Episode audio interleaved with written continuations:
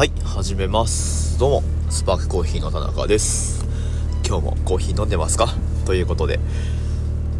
やっていきましょう。このポッドキャストは仙台で自家焙煎のコーヒー豆屋を経営しております私のフリートークをお届けする番組です。まあ、好き勝手喋ってますのでコーヒーの話題になることは多いですけれどもまあ勉強目的ではあんまりおすすめはしませんということで、えー、まあ大体僕の研究報告なんですけど、まあその中に何かヒントがあると思ってもらえるんであればそれはそれだし、まあそうでなくてもね、あのー、僕自身はもう皆さんに応援してほしいなって思ってますんで、はい、その感じで、えー、まあ、最近やってることなんかをお話ししているそんなポッドキャストになっております。ということで、えー、寒いっすね。はい、体調気をつけて、もう何はなくとも体調ですよ。体調管理しっかりねやってやったところでっていうこともありますけどまあまああのやれることはやってね元気でいるに越したことはないですからはいそんな感じでやっていきたいなと思います。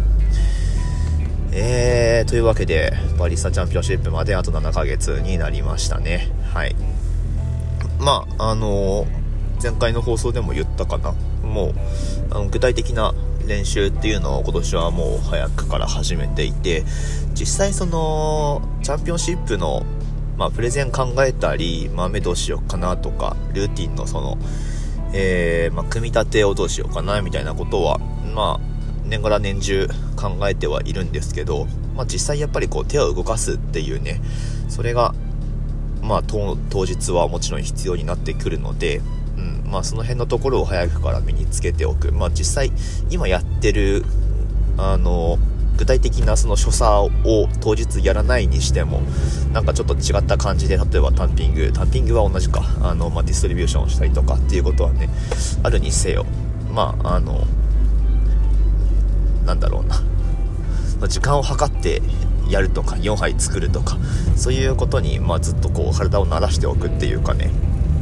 あのまあ、そういうのを早くからやっておくといいんじゃないかなと。このくらいの、えー、時期から準備をするってことも今までなかったので、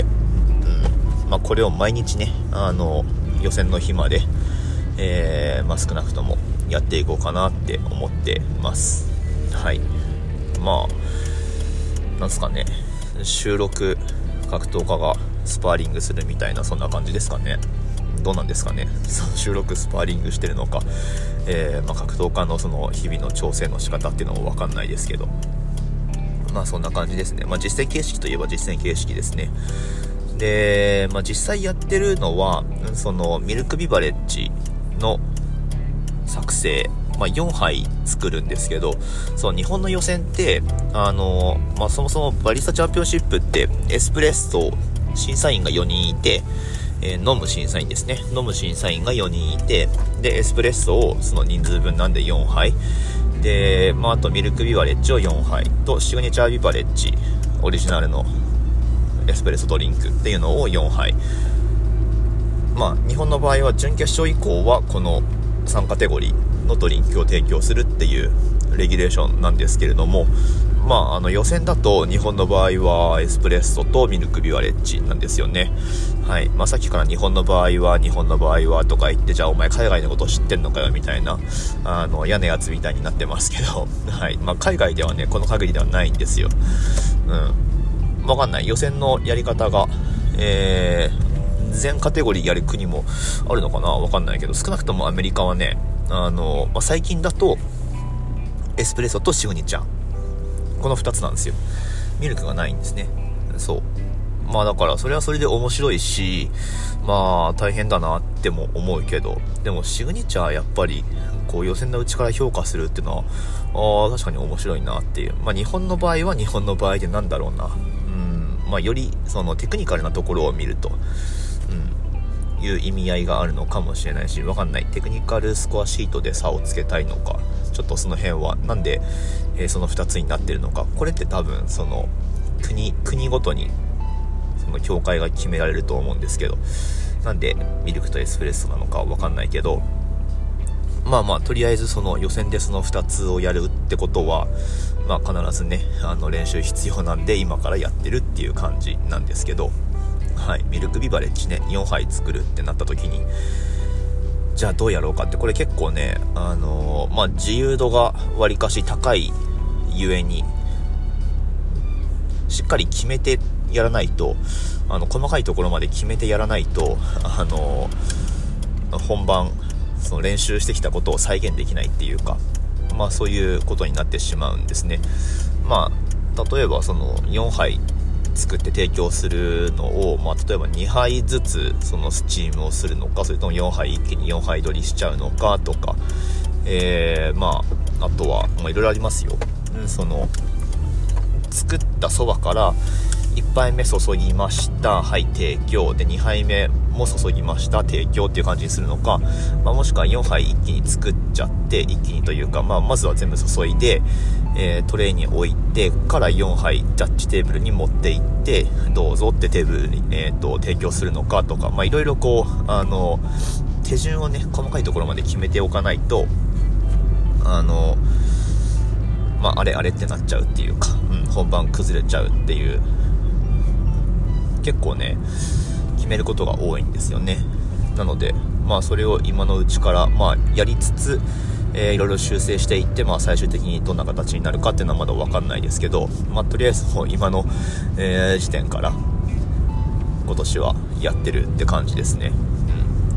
うん、で、まあ、ミルクね得意じゃないんですよ、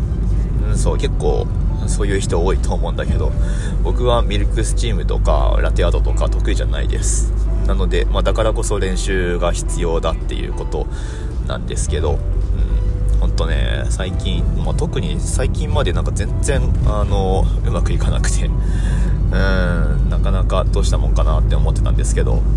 まあ、年明けてからこの JBC に向けてのその本格的な練習っていうのを始めて、えー、今、何回目 ?4 回目 ?5 回目くらいやったのかな？なんかね、ちょっと気づいたことがあって、まあ、実際映像にできないんで、このポッドキャストだと、そうまく説明できないんですけど、まあ、要は、そのミルクビバレッジの質って何で決まるかっていうと、まあ僕はそのスチームする時の、え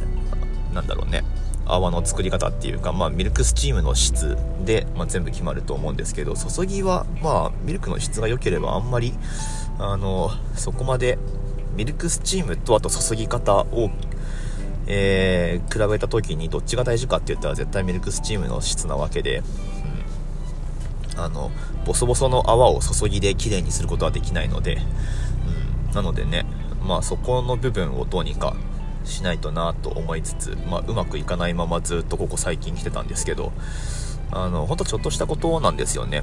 これみんなに当てはまるわけじゃないのであの何て言うかまあ、ほんとそれぞれ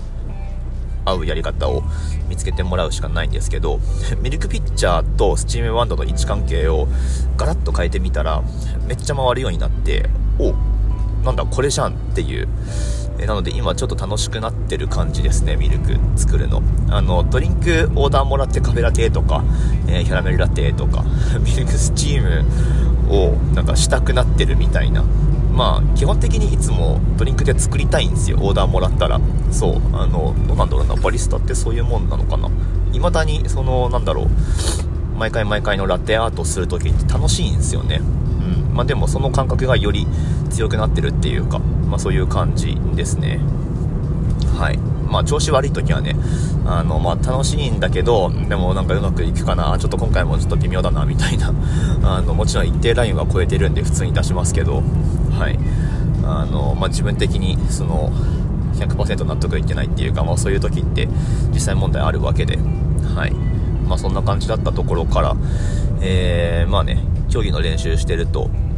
そういう気づきがあったりするので、まあ、だから本当ね競技と実際の営業ってつながってるんで、うん、表裏一体というかね。まあ、だからすっげえいい影響あると思うんですよね。今あの僕のカフェラテめちゃめちゃ綺麗ですよ。皆さん。はい。あのぜひね。オーダーしてほしいんですけど練習になるしね。えー、まあいいんですけど。そうそうそう。まあそんな感じでえー、まあ今のところはなので楽しみながら練習をしてるって感じですかね。うん。あとまあ4杯取りなんで、そのミルク、えー、取り分け、取り分けですね。ピッチャーを、まあ、スチームに使うピッチャーと、あとは、取り分ける用のピッチャー、もしくは注ぐ用のピッチャーを別に使うとか、えー、いろいろやり方あるんですけど、僕は、あの、競技会ってできるだけミニマムにやりたい派なので、えー、スチームするピッチャーの他は、まあ、32オンスピッチャー使って、ちょっと大きめのやつでスチームするんですけど、まあ、他は20オンスピッチャー1つ取り分け用に持っておいて、で、実際の注ぎは32オンスピッチャーの方でやっちゃいます。大きい方で。うん。まあ、いろいろ理由あるんですけど、えー、スチームした方の大きいピッチャーで注いで、で、20オンスピッチャーは取り分けるのに使うだけっていう感じですね。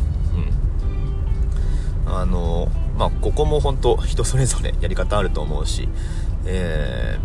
ー、32オンスでスチームして、で、12オンスピッチャーを4つ用意して、で、4つに取り分けて、それぞれで注ぐみたいなやり方もあるし、